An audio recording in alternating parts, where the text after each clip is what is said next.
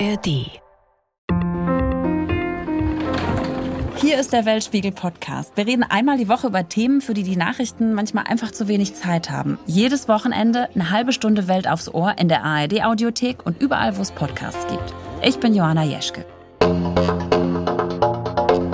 Es ist früh am Morgen des 6. Februars, als die Erde im Südosten der Türkei und im Norden Syriens bebt.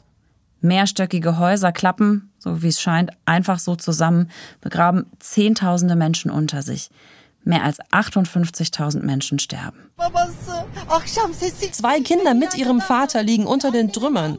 Wir haben am Abend ihre Stimmen gehört. Mama, holt mich hier raus, aber wir können sie nicht holen. Es gibt keine Straßen, kein Wasser, keinen Strom. Nichts, nichts, gar nichts. Gemessen an den Todesopfern war das die schlimmste Erdbebenkatastrophe der türkischen Geschichte, sagen die Vereinten Nationen. Und auch die Berge an Schutt und Geröll, die seien beispiellos. Ich erinnere mich noch an die Bilder von Straßen, in denen einfach kein einziges Haus mehr stand oder in irgendeiner Form bewohnbar war. Und dann hängt da überall dieser Staub in der Luft, fast wie so ein Schleier. Und der macht, als wäre das nicht alles schon tragisch genug, die Menschen vor Ort krank. Wir schauen jetzt in die Türkei ein halbes Jahr nach dem verheerenden Beben und zwar mit meinen KollegInnen aus dem Studio Istanbul, Katharina Willinger und Uwe Lüb. Hallo, ihr beiden. Hallo, hi. Hi. Ihr wart ja beide unmittelbar nach dem Beben im Erdbebengebiet. Das vergisst man wahrscheinlich auch in seiner KorrespondentInnenlaufbahn nicht, oder? Nee, also das waren wirklich Bilder, die wir selbst noch nicht erlebt haben, ich zumindest nicht. Ähm das sind Bilder, an die man immer mal wieder denkt. Man hat auch mit vielen Menschen aus der Region noch bis heute Kontakt. Ich erinnere mich an eine Familie, die ich kurz nach dem Erdbeben getroffen habe, mit denen wir bis heute immer wieder telefonieren und fragen, wie geht's euch? Was tut sich gerade auch beim Wiederaufbau? Ja, und das waren einfach, war eine Ausnahmesituation, eine journalistische, die auch menschlich teilweise echt schwer zu verarbeiten war für viele. Mhm. Ich würde sagen, wenn ich an der Stelle ergänzen darf, es ist immer noch eine Ausnahmesituation. Das ist wirklich das Verrückte. Ich bin jetzt zum dritten Mal kürzlich da gewesen, in immer derselben Region und sehe den Fortschritt oder Nicht-Fortschritt, was sich verändert über die Monate. Und ja, unmittelbar nach dem Erdbeben war es natürlich am schlimmsten. Ähm, die schlimmsten Situationen sind eigentlich immer die, wenn man mit den betroffenen Menschen spricht und mitbekommt, wie stark sie offenbar traumatisiert sind und wie tief das Leid in ihnen sitzt. Uwe, du warst ja diese Woche noch vor Ort in der besonders betroffenen Provinz Hatay. Wie geht's denn den Menschen dort? Was ist dein Eindruck? Das ist total unterschiedlich. Also es gibt natürlich Menschen, denen geht es insofern ganz gut, weil sie nicht unmittelbare Angehörige verloren haben. Aber Menschen, die enge Angehörige verloren haben, denen geht es natürlich schlechter, weil die Belastung einfach größer ist. Es gibt sehr, sehr viele Menschen, die noch in notdürftigen Unterkünften sind, zum Teil Containern, ähm, die den großen Vorteil haben, dass sie oftmals, nicht alle, auch klimatisiert sind, weil wir mhm. haben ja dort sehr harte klimatische Bedingungen 35 Grad, sehr heiß, dazu auch noch sehr schwül, sehr drückend. Und viele Menschen, die in Zelten leben, und da gibt es dann auch nochmal die Abstufung, ob das ein organisiertes äh, Zeltlager, Zeltcamp ist oder ein unorganisiertes, ein sogenanntes wildes. Und äh, das ist wirklich kaum auszuhalten, rein geruchsmäßig, ähm, ungeordnete Abwasserentsorgung, ähm, Brutstätten für Insekten. Also das ist in der Tat sehr schwierig. Und was wir bei allen eigentlich immer wieder gemerkt haben, haben, die Menschen sind traumatisiert. Wir haben mit einer Hilfsorganisation gesprochen, Psychologen, die uns gesagt haben, wir versuchen den Menschen langsam auch ein bisschen Druck zu machen, weil irgendwann müssen sie wieder in umbaute Räume, müssen irgendwann wieder in aus Beton gebaute Häuser reingehen. Und im Moment tun sie das in der Regel noch nicht nachvollziehbar. Ne? Ihr recherchiert ja beide auch zu dem giftigen Staub, der durch diese unglaublichen Mengen an Bauschutt in der Luft liegt. Was genau verursachten die Probleme? Also wir sind da erstmals drauf gestoßen, ähm, weil uns die Kammer der Istanbuler Umweltingenieure angerufen hat vor einiger Zeit und gesagt hat, dass sie in der Region in den letzten Wochen Proben genommen haben, Stichproben, zunächst einmal auf der Suche nach Asbest Und in der Stadt, in der wir jetzt ähm, letztendlich auch gedreht haben und vor Ort recherchiert haben, war die Hälfte der entnommenen Proben stark mit Asbest belastet. Also das ist eins der großen Probleme, dass natürlich in vielen dieser Gebäuden Asbest verbaut wurde. Ein anderes Problem sind natürlich Elektrogegenstände, die in diesen ähm, Gebäuden verschüttet wurden und die dann jetzt ähm, im Zuge der Ab Aufräumarbeiten sozusagen zum Vorschein kommen. Giftige Dämpfe, die auftreten und dann gibt es eben Regionen, Uwe hat es ja gerade schon angedeutet, die sind jetzt im, im Hochsommer äh, unter einer extremen Hitzebelastung. Es ist wahnsinnig heiß. In manchen Regionen ist es wahnsinnig trocken, in manchen ist die Luftfeuchtigkeit extrem hoch. Und in Samanda, in dieser Stadt, in der wir vor Ort waren, ist es eben so, dass da eine richtige Staubglocke über der ganzen Stadt hängt und dass immer mehr Anwohner auch sagen, wir können sprichwörtlich kaum mehr atmen. Und das deckt sich dann auch mit den Aussagen, die wir mit verschiedenen Experten in der Region abgeglichen haben, ob das jetzt Ärzte waren, ob das NGOs waren, ob das Aktivisten waren oder eben die einzelnen Bürger vor Ort. Es ist übrigens nicht nur Asbest, haben wir uns erklären lassen, sondern äh, zum Beispiel auch Quecksilber, weil ja in den eingestürzten Gebäuden und äh, teilweise in den Ruinen, äh, die jetzt abgerissen werden, Möbel, Elektrogeräte und so weiter, Fernseher, Kühlschränke, Neonröhren, ähm, Leuchtstoffkörper und so weiter, die eigentlich Sondermüll sind, die mhm. landen jetzt alle im normalen Anführungszeichen Bauschutt. Und Quecksilber etwa hat uns ein Arzt erklärt, verdampft und das atmet man dann eben auch einfach mit ein. Und wir haben in dieser Region das große Problem, es ist eigentlich immer windig. Ist ein ganz mhm. schöner Aspekt auf der anderen Seite, dass da relativ viele Windräder stehen und eine ganze Menge Ökostrom produziert wird. Aber das, was da jetzt passiert mit dem Bauschutt, das ist eine Katastrophe, weil es ähm, müsste bewässert werden beim Abriss. Es müsste bewässert werden auf den Schutthalden, wo der Bauschutt hingebracht wird. Und das passiert nur sehr, sehr selten. Also wenn da jetzt Asbest im Staub ist, Quecksilber. Das will man ja nicht einatmen, das will man nicht in der Lunge haben. Was heißt das für die Menschen vor Ort, die ja ohnehin schon echt ein hartes halbes Jahr hinter sich haben jetzt? Naja, für die Menschen vor Ort heißt das erstmal, dass natürlich ihre Lebensbedingungen, die ja ohnehin schon zerstört wurden, weiter noch erschwert werden. Uh, Uwe hat es ja auch gerade beschrieben. Die leben ja zum Teil ähm, in Notunterkünften weiterhin, in Zelten, in Containern. Wir haben eine Familie gedreht, die lebt direkt neben einem riesen Schuttberg. Eine andere hat sich in einen Stall irgendwie zumindest vorübergehend eingerichtet, um dort zu leben. Und sie können sich vor diesem Staub ja eigentlich gar nicht schützen, weil der Staub ist wirklich überall. Familienväter und Familienmütter haben uns erzählt, dass dieser Staub bis in die Wohnungen reinkriegt, auf die Lebensmittel. Sie müssen alles abdecken. Sie wischen 20 Mal am Tag ihren Esstisch ab der jedes Mal wieder schwarz ist oder braun vielmehr. Und das ist natürlich eine, eine extreme Belastung im Alltag, gerade wenn man Kinder hat.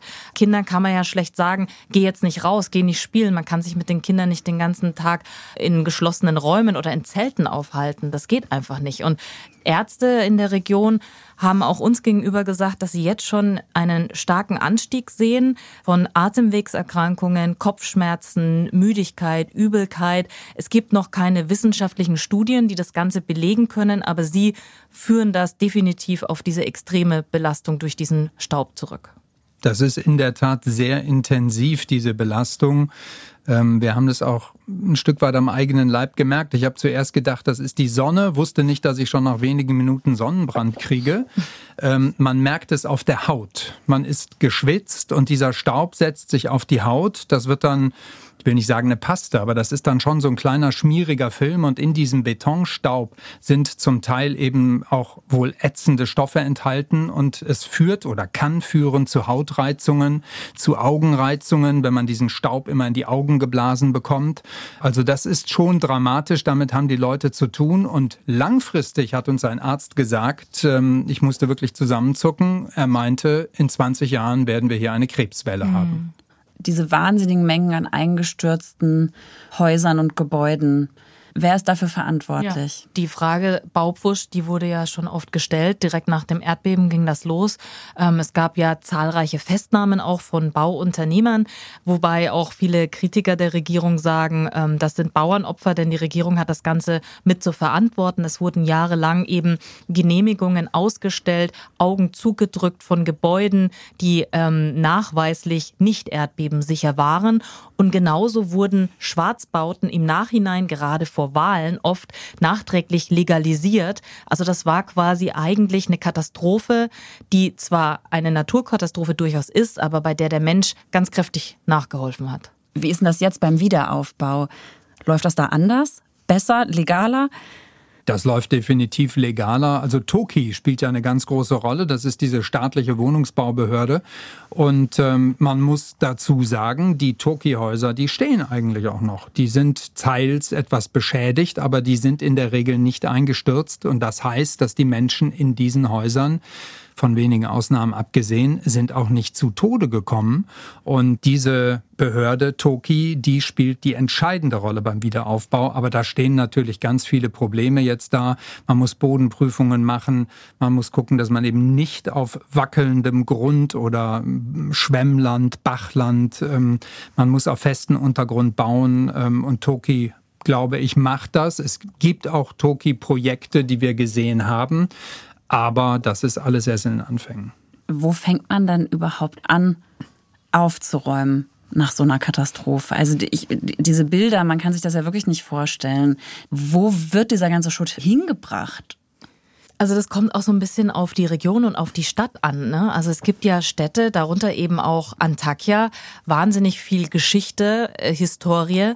Und da kann man nicht einfach nur den Schutt abräumen und also man kann schon, aber man sollte es nicht tun, weil dann gehen unter Umständen ganz wichtige Gebäude verloren, Kirchen verloren, Synagogen verloren, Moscheen verloren, die ja auch die Geschichte dieser Region ausmachen. Und ich erinnere mich, dass wir vor circa ja acht Wochen, glaube ich, war das, in Antakya darüber gesprochen haben mit Experten, wie kann man eigentlich eine Stadt, die so viel Historie trägt, wieder aufbauen und mhm. hat die Türkei überhaupt die, die Manpower und die Expertise für sowas? Erdogan, das darf man nicht vergessen, hat direkt nach der Katastrophe ja gesagt, der Wiederaufbau wird in einem Jahr abgeschlossen sein. Jetzt sind sechs Monate vergangen und ich glaube, dass jetzt mittlerweile nicht nur seine Kritiker daran zweifeln, sondern vielleicht auch viele, die ihn bei der Wahl jetzt im, im Mai wiedergewählt haben. In Antakya, in Hatay selbst haben uns immer wieder Experten gesagt, no way, ausgeschlossen. Also um so eine Stadt wieder aufzubauen, gehen mindestens fünf, sechs, sieben, vielleicht sogar zehn Jahre ins Land, ähm, um zumindest einen Teil der historischen Gebäude wieder zu erneuern. Erdogan hat ja selbst inzwischen schon zurückgerudert. Die offiziellen Zahlen sind ja ähm, nach Ablauf dieses Jahres, also nach Ablauf quasi von einem Jahr nach dem Erdbeben, sollen es etwas über 300.000 neue Wohnungen sein, die gebaut wurden. Und das ist nicht der Ersatz für das, was verloren gegangen ist. 17 Milliarden Euro hatten sie eingeplant für den Bau neuer Wohnungen. Du hast jetzt gerade gesagt, ein bisschen mehr als 300.000 neue Wohnungen wurden da angekündigt. Reicht das? Also allein in Hatay wurden 300.000 Gebäude zerstört und mussten abgetragen werden. Und viele in der Region sagen, das reicht noch nicht. Auch Gebäude, die jetzt vielleicht eingestuft wurden als geht schon noch, man kann drin leben, sollten eigentlich eher abgerissen werden. Es gibt da verschiedene Zahlen. Ähm, uns hat ein Arzt in, in Antakya gesagt, er geht davon aus, dass noch 50.000 Gebäude mindestens, wir reden jetzt nur von dieser einen Region, mhm. ähm, abgerissen werden müssten. Wir haben aber auch noch weitaus höhere Zahlen ähm, gehört. Also ich glaube nicht, dass äh, die Gebäude reichen für das, was zerstört wurde. Die 17 Milliarden sind ja auch nur ein Teil. Also nach ähm, internationalen Schätzungen und auch türkischen Schätzungen ist ja der Schaden bei weit mehr Geld, 100 Milliarden US-Dollar und wahrscheinlich sogar darüber hinaus. Also mit den 17 Milliarden, die fürs erste Jahr geplant sind, äh, kommt man natürlich nicht bis zum Ziel. Und das ist, glaube ich, auch das große Problem. Ähm, viele hatten sich schon erhofft, dass sie zumindest beim Wiederaufbau finanziell unterstützt werden. Und jetzt hören wir immer öfter aus verschiedenen Ecken in den betroffenen Regionen, dass sie überhaupt keine finanzielle Unterstützung bekommen. Wir haben heute erst mit einer Bekannten gesprochen, die erzählt hat, dass ihre Mutter ihr Haus dort unten auf eigene Kosten wieder aufbaut.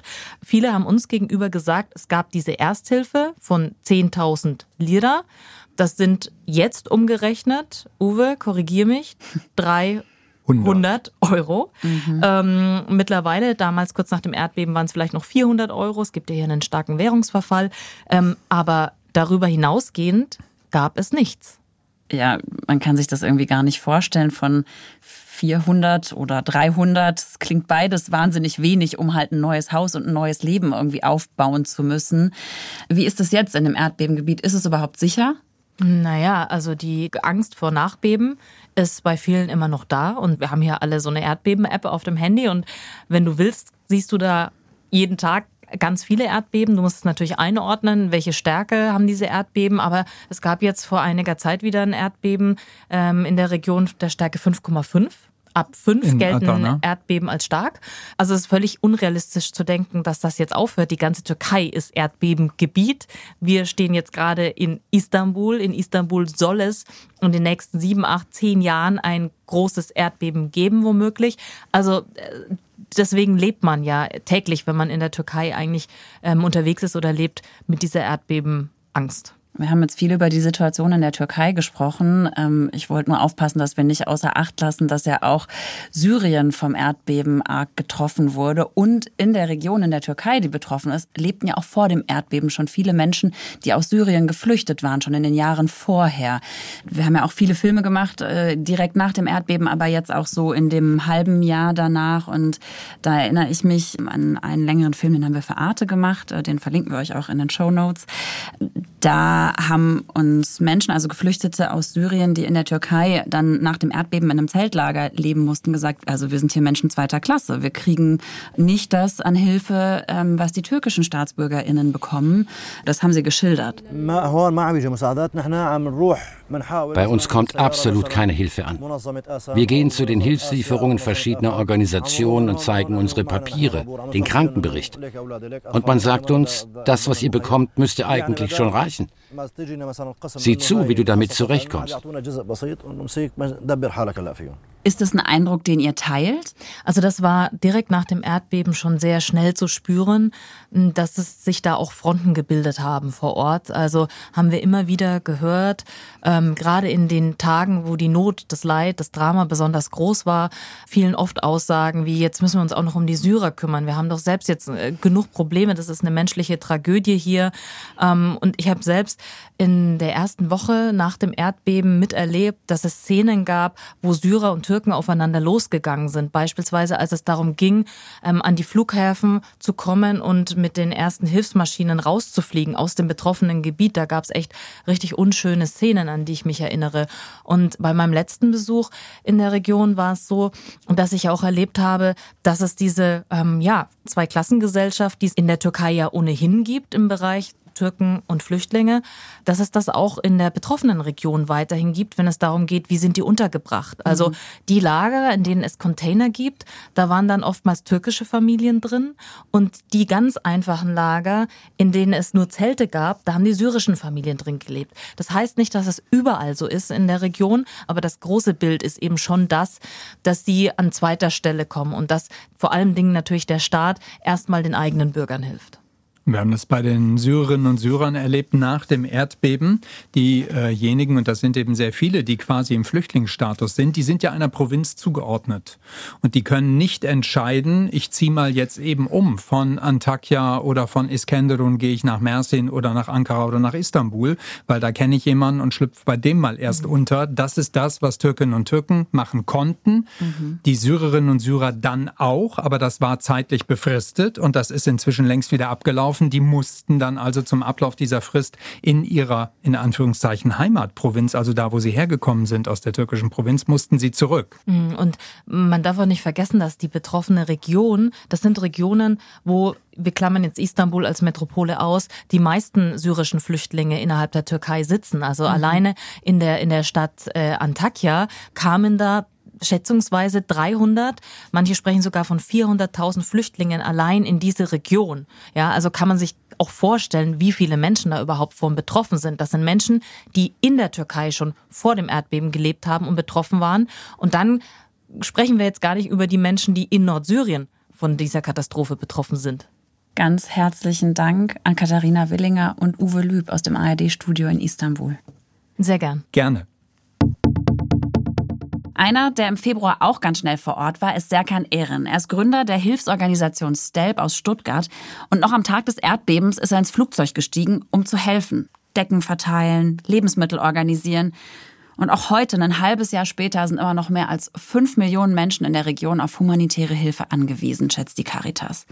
Serkan Ehren war im Juli jetzt zuletzt im Erdbebengebiet. Hallo, schön, dass du dir die Zeit nimmst. Sehr, sehr gerne. Du warst jetzt vor zwei Wochen äh, vor Ort in der Türkei. Ähm, wie ist denn dein Eindruck? Wie geht es den Menschen dort ein halbes Jahr nach diesem verheerenden Erdbeben? Äh, leider nicht gut. Ähm, die Aufmerksamkeit ist natürlich weitergezogen, wie so oft äh, bei so Ereignissen. Deswegen bin ich auch sehr, sehr dankbar, dass ihr darüber berichtet. Äh, den Leuten geht es tatsächlich schlecht. Wir haben eine siebenstellige Anzahl von Obdachlosen. Ähm, jetzt ist es natürlich wärmer als noch kurz nach der Katastrophe. Aber ja, es fehlt an Lebensmitteln, es fehlt an Unterkünften, es fehlt an Medizin. Ähm, es ist eine wahnsinnig große Region, die da, die da getroffen wurde. Das kann man sich so, glaube ich, ähm, ja gar nicht vorstellen, wenn man nicht vor Ort gewesen ist. Ja, so groß wie Deutschland ist die Region ungefähr. Wie kann man da überhaupt Hilfe leisten? Ja, es ist absurd. Äh, du sagst es. Also das ist, äh, man muss sich vorstellen, in Berlin, München, in Dortmund, in Hamburg und in Stuttgart passiert eine Katastrophe. Es war super kompliziert. Wir sind teilweise fünf, sechs, sieben, acht Stunden gefahren und haben ähm, apokalyptische Zustände gesehen. Also auch für mich, äh, der ja in verschiedenen Regionen auf der Welt schon unterwegs war und verschiedene Katastrophen mitgemacht hat, war das apokalyptisch auf einem neuen Level. Ähm, super unübersichtlich gewesen. Wir haben äh, die ersten drei Tage und das ist so die erste Phase nach der Katastrophe, spricht man von den ersten drei Tagen. Da haben wir versucht, äh, die absolut absoluten, ja, die wichtigsten Dinge zu verteilen. Da ging es um Decken, da ging es um äh, warme Kleidung, vor allem auch um Wasser. Äh, und nach drei Tagen legt sich dann das äh, Chaos ein wenig, beziehungsweise man gewöhnt sich viel mehr an das Chaos. Und dann, ja, geht's äh, los um irgendwie Schutzräume zu gestalten. Schutzräume sind aber keine Wohnungen, sondern planen über ein paar Blätter gespannt, mhm. um zumindest äh, trocken zu sein. Und jetzt geht's eben die nächste Phase über äh, Wohnraum zu schaffen. Ich wollte nämlich gerade fragen, du hast es jetzt gerade selbst schon gesagt, was ihr im Februar gemacht habt und wie hat sich eure Hilfe verändert jetzt ein halbes Jahr später? Was sind da die großen Themen und die großen Herausforderungen? Genau, also jetzt äh, ja, hat man sich an das, an das Chaos gewohnt, gewöhnt, beziehungsweise auch an das Leid oder an die Umstände, beziehungsweise weiß, dass es sich nicht schnell lösen lassen wird, die Probleme, die, die aktuell äh, da sind. Wir haben jetzt ganze Containerdörfer gebaut. Also wir werden äh, mit unseren Partnern der Türkei äh, Wohnraum schaffen, allerdings nicht so, wie man es aus dem Fernsehen, beziehungsweise oft auch aus den Nachrichten kennt, äh, kalte Flüchtlingslager, Container an Container, sondern wirklich jeder Container hat seinen eigenen Außenbereich, also eine äh, Privatsphäre. Äh, wir bauen Spiel Spielplätze, wir haben äh, einen Community-Platz, also eine Art Marktplatz. Ähm, es wird psychologische Betreuung angeboten. Also es ist eher so eine ganzheitliche Hilfe. In dieses Dorf oder in diese Dörfer äh, wollen wir vor allem äh, Frauen und Kinder lassen, beziehungsweise auch Familien mit bettlägerigen Kindern oder schwer verletzten Kindern. Also besonders vulnerable Personen dürfen in dieses Dorf. Ein Schwerpunkt eurer Hilfe liegt auch auf psychologischer Betreuung. Wie genau sieht die aus? Was könnt ihr machen, um den Menschen zu helfen? Äh, wir haben schon ganz viele ehrenamtliche Psychologen und Psychologinnen gefunden, ähm, auch Deutsch-Türken beispielsweise, die aus Deutschland bereit sind, äh, für einige Zeit in die Türkei zu reisen, aber auch bezahlte ja, Psychologen und Psychologinnen, die äh, unterstützen möchten. Das reicht natürlich nicht, man muss Räumlichkeiten schaffen, um diesen Menschen den, den Raum zu bieten, einen sicheren Raum, einen geschützten Raum und äh, genau so funktioniert es. Jetzt stelle ich mir das nicht so leicht vor. Also du sagst es jetzt so, wir bauen Dörfer, wir, wir schaffen Wohnraum. Aber was sind dabei die großen Herausforderungen? Also ich stelle mir vor, ihr kämpft bestimmt auch mit bestimmten Dingen. Ja, total. Das ist äh, natürlich nicht einfach nur Container hinstellen. Da muss man an die äh, Stromversorgung denken, dann muss man an die Müllabfuhr denken, man muss an die Sicherheit denken natürlich. Mit was eine Stadt oder eine, eine Gemeinde zu tun hat, äh, so muss man sich das vorstellen. Dennoch ist es wesentlich einfacher, äh, am Schreibtisch solche Probleme zu lösen als die ersten zwei Wochen. Die waren einfach dramatisch. Also ich musste selbst im Auto schlafen, äh, konnte nicht duschen, musste selbst schauen, wo ich, wie ich irgendwie klarkomme und ähm, das ganze Leid und äh, die toten äh, Kinder vor allem, ähm, das war wesentlich, wesentlich schlimmer. Also da bin ich froh, dass wir jetzt in dieser Phase sind und ich nicht mehr mit diesen Bildern oder mit dieser, mit der, mit dem Zustand zu kämpfen habe. Hast du Menschen wieder getroffen, die du damals vielleicht schon getroffen hast? Ganz viele, ja, ja. Es verbindet ja auch einen äh, mit den Menschen vor Ort. Ich habe das Leid natürlich gespürt und dann entsteht natürlich, entstehen natürlich Beziehungen. Ich habe äh, Personen begleitet, die ihre Kinder verloren haben oder ihren besten Freund. Ähm, und ja, mit denen waren wir natürlich auch ständig in Kontakt, ähm, wiedergesehen und natürlich auch gefragt, wie es ihnen geht. Und was antworten sie? Äh, ganz unterschiedlich. Bei ein paar merkt man äh, leider immer noch, ähm, psychologisch wahrscheinlich zu erklären, dass sie noch gar nicht verstanden haben, was überhaupt passiert ist. Also die sind wirklich komplett neben sich. Ähm, dann gibt's wieder andere, die sind noch in tiefer Trauer. Und wieder andere, bei denen merkt man, sie äh, sind gerade dabei, es zu verarbeiten. Weil es war wirklich apokalyptisch. Also wir sprechen wirklich von ganzen Städten, die, den, die dem Erdboden gleich gemacht wurden. Ich habe in den ersten zwei Wochen mit keiner einzigen Person, und das ist nicht irgendwie äh, übertrieben, sondern äh, wortwörtlich mit keiner einzigen Person gesprochen, die nicht irgendeinen engen Verwandten oder äh, guten Freund oder Bekannten verloren hat. Und dann äh, wird es halt zu einem gesellschaftlichen Trauma. Wenn man in einer Region ist, wo es jedem schlecht geht und niemand ist da, der einen mal einen Arm nimmt und mit, mit, mit dir sprechen kann und ähm, dich auffangen kann, dann wird es zu einem Problem. Weil dann bist du eben mit deinem Schmerz, mit deinem Leid alleine in diesem großen Leid. Einfach, einfach fürchterlich. Einfach eine ganz, ganz, ganz schlimme Situation. Und wie könnt ihr konkret jetzt dieses Leid lindern als Hilfsorganisation aus Deutschland? Also wir können natürlich nur die Bedingungen äh, verändern und auch psychologische Betreuung anbieten. Die zwei großen Punkte, auf die wir uns aktuell konzentrieren, sind psychologische Betreuung und Wohnraum. Das sind die Dinge, die gerade am wichtigsten sind, neben der Lebensmittelversorgung natürlich, weil leider die immer noch nicht steht. Also wir haben immer noch ganz, ganz viele ähm, Orte in der Region, die noch um Wasser bitten, noch um Lebensmittel bitten. Sind das nicht eigentlich auch Aufgaben, die der Staat übernehmen müsste? Ja, klar, klar. Also ich äh, bin normalerweise nicht, ähm, ja, nicht zurückhaltend, wenn es um Kritik äh, an den Staat geht.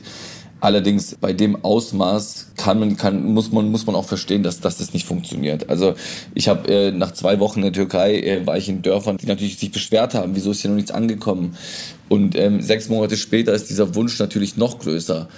Allerdings ist die Region eben so groß. Also ich kann mir nicht vorstellen, dass irgendein Land, irgendeine Regierung auf der Welt dieses, diese Katastrophe äh, gut gemanagt hätte. Ich glaube, äh, auch in der Türkei versucht es so gut wie möglich oder versucht man so gut wie möglich zu helfen. Da sind auch sehr, sehr viele äh, ehrenamtlich unterwegs. Aber es ist einfach eine so große Anzahl an Menschen, die, die versorgt werden müssen. Und mhm. man muss sich vorstellen, es ist ja nicht nur der Wohnraum, der zerstört wurde. Es sind die Krankenhäuser, die zerstört wurden. Es sind äh, Baugeräte, die zerstört wurden. Es ist die Infrastruktur, die zerstört wurde. Also auch ganze Straßen wurden ja äh, zerstört. Das heißt, ähm, die, die, die Logistik funktioniert auch nicht besonders besonders gut. Also es ist einfach eine komplette Region und alles, was in dieser Region ist, ist betroffen. Und das macht es ähm, schwierig. Du warst selbst schon in Syrien. Ähm, in der Region, die besonders stark vom Erdbeben getroffen wurde, haben ja auch schon vor dem Erdbeben viele Geflüchtete aus Syrien gelebt.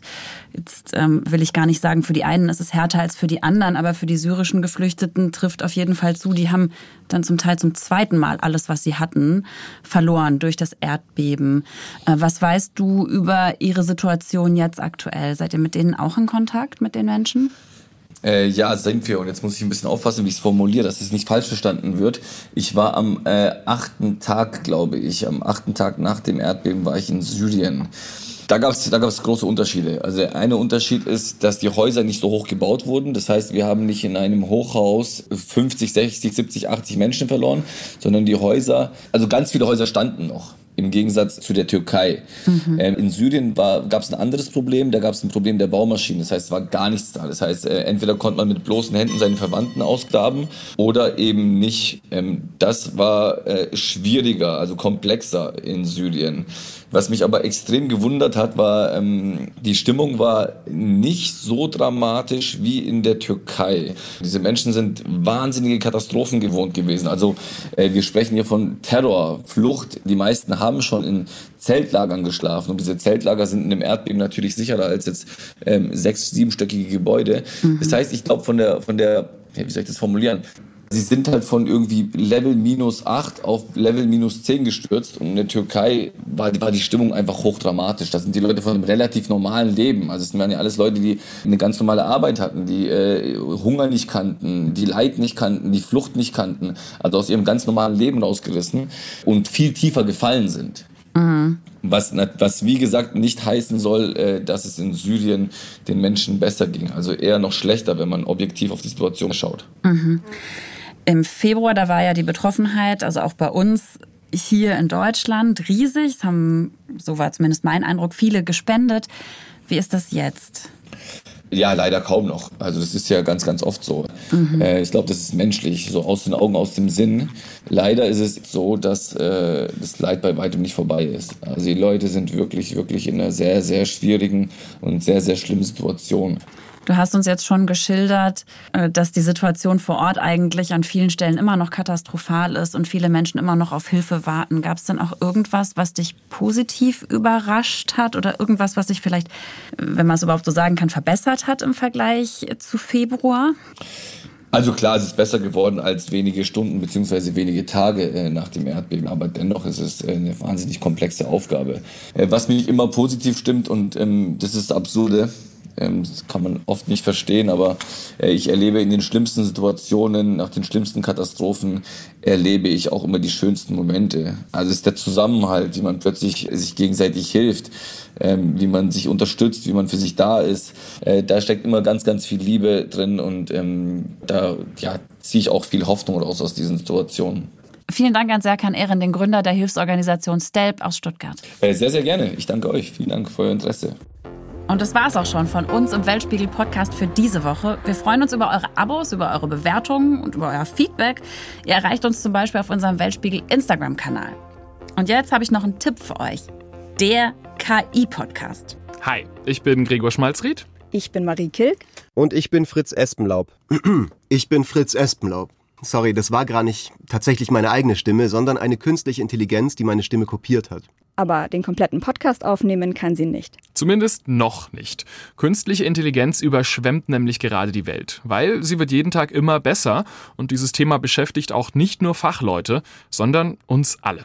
Deswegen stellen wir uns im Podcast die Fragen, die so viele Menschen gerade beschäftigen. Sind wir jetzt bald alle arbeitslos? Kann ich Bildern im Internet noch trauen? Und wie kann ich ChatGPT in meinem Alltag am besten einsetzen? Und vor allem, Wann muss ich diesen Podcast nicht mehr selber aufnehmen, sondern kann einfach meinen KI-Klon hinschicken? Der KI-Podcast. Jede Woche in der ARD Audiothek und überall, wo es Podcasts gibt. Hört doch mal rein in der ARD Audiothek.